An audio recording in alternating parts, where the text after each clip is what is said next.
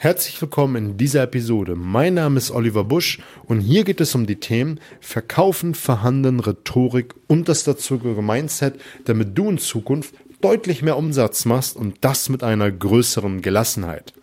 Wie du vielleicht schon an der Überschrift erkannt hast, sind wir noch in der Serie Metamodell der Sprache. In den letzten Wochen haben wir über Hauptwörter gesprochen, Verben, also all das, was in einem Satz vorkommt. Vorkommt in einem Satz auch die Modaloperatoren. Was sind jetzt Modaloperatoren? Die modifizieren den Inhalt eines Satzes. Und äh, um bei der Theorie noch ein bisschen zu bleiben, bevor wir in die Praxis reingehen, unterscheidet man hier in zwei Gruppen.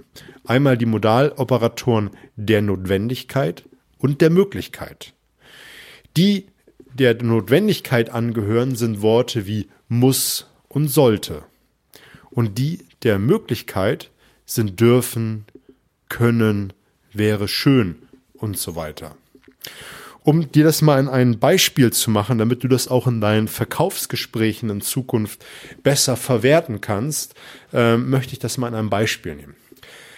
Ich habe dir vor einigen Episoden eine Wunderfrage im Vertrieb vorgestellt. Vielleicht kanntest du sie, vielleicht auch nicht.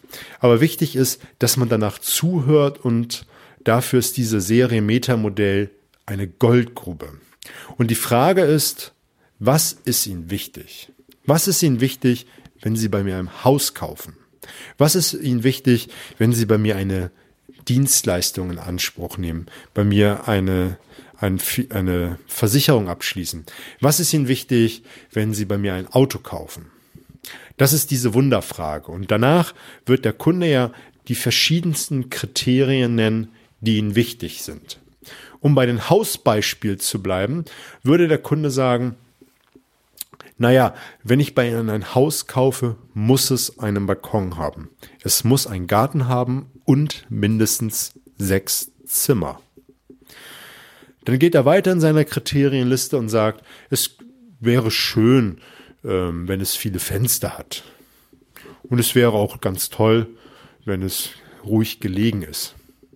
Und es könnte in der Nähe einer Schule sein, weil man weiß ja nie, ob wir nochmal Kinder haben wollen.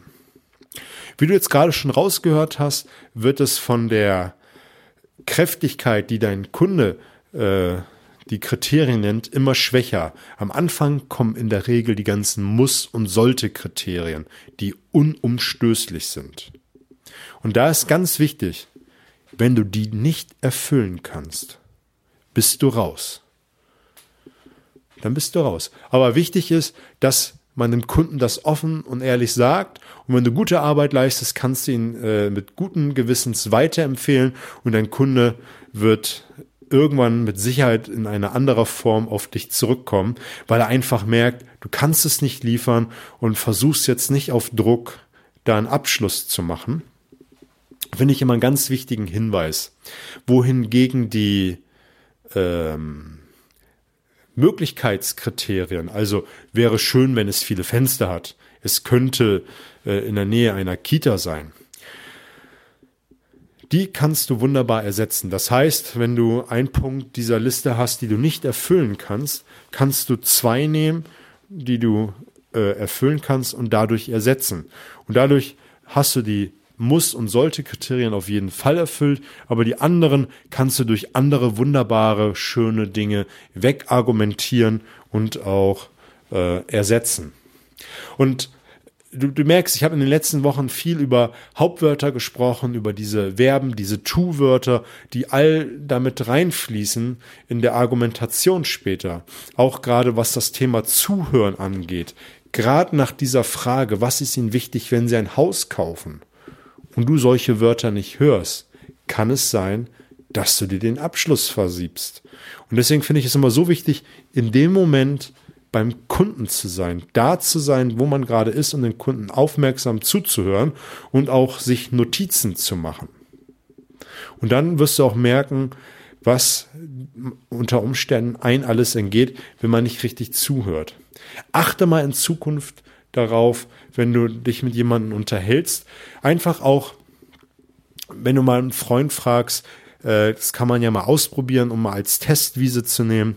Das fällt mir gerade dazu ein, wenn man mal einen guten Freund, Freundin fragt, was ist dir wichtig, wenn wir heute Abend zum Italiener gehen?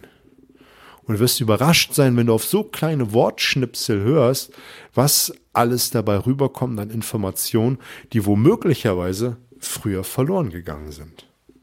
Probier das mal aus. Ich würde mich freuen, wenn, mir, wenn, du mir dazu ein Feedback gibst, den Kanal hier teilst und abonnierst. Ich wünsche dir fette Beute. Alles Gute.